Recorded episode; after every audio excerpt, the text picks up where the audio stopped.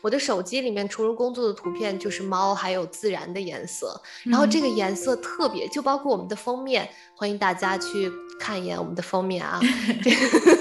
这个图片是我自己拍的，就包括这个封面的紫色，也是有一天落日的时候的颜色，完全没有修过。然后整个天空就是紫色。真的是我们都没有办法调出来的一个颜色盘。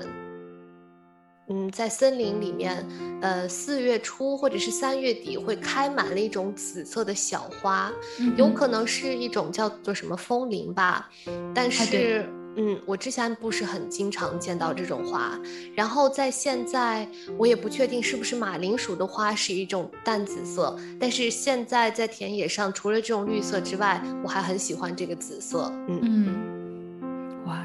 觉真的，想象一下就觉得很美，而且 刚刚尔尔提到这种颜色，让我想到我之前在看，好像是周轶君，他有一个节目，就是讲不同国家的教育的时候，当时在芬兰就会有芬兰的老师带到森林里面，然后让他们去森林里面找不同的颜色，然后就会想到，因为我们想到森林的时候，可能就是绿色，然后还有就是树的棕色，但实际上你可以找到各种各样的颜色。对，没错，我觉得整个颜色比调色盘还有就是它完全超过了我们的想象力。对，没错，嗯，但是我突然想到，想问 R 一个问题，这个是我曾经会遇到的，或者说我经常会遇到的，就是，嗯，呃，有些景色我会非常希望用相机把它拍摄下来，或者是用手机，但是哦，往往我会失望，就是我真的觉得眼睛看到的那个色彩是有的时候很难用。呃，手机或者是相机把它捕捉到的，你有的时候会遇见这样的问题吗？啊，我觉得确实会有这个问题，嗯，但是有的时候也会有惊喜，就是你会发现手机会看到你看不到的，然后。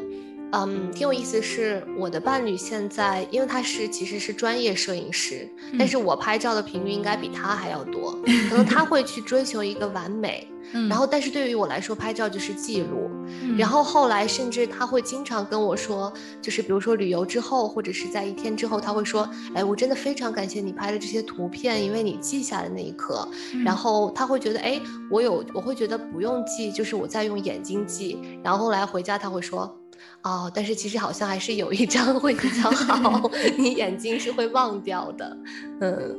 但那我想还想问二一个问题，这又又引起了我的一个呃很好奇的一点，就是有的时候你会不会出现，就是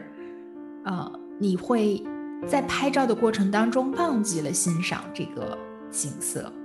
会有这种情况，因为这个有的时候会是我和我的伴侣之间发生的。比如说我们在旅行过程当中，偶尔我可能会拍几张照片等等，嗯，甚至不是拍我自己的照片，然后只是拍景色，然后我的伴侣就会说：“请你把你的手机放下，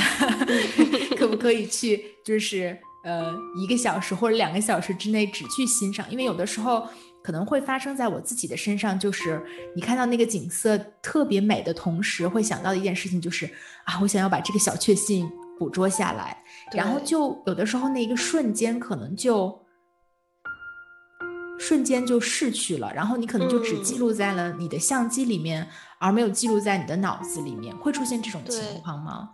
嗯，我觉得会，但是我觉得我是这样子的，因为我的手机总是没有电，就是它每一次 电量。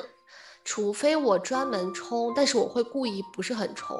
然后呢，我出门的时候就是大概百分之十或者是百分之，如果是百分之五十的话，它电量会走得特别的快。嗯，就是我会永远是一个电量不饱和的状态，所以我会就会先抓住。我觉得这其实是一个很好的一个啊平衡。我会先抓住有电的时候拍几张照片，反正它就没电了。嗯，然后接下来的几个小时我就是没电的一个状态。这没这几乎是。我的大部分的对。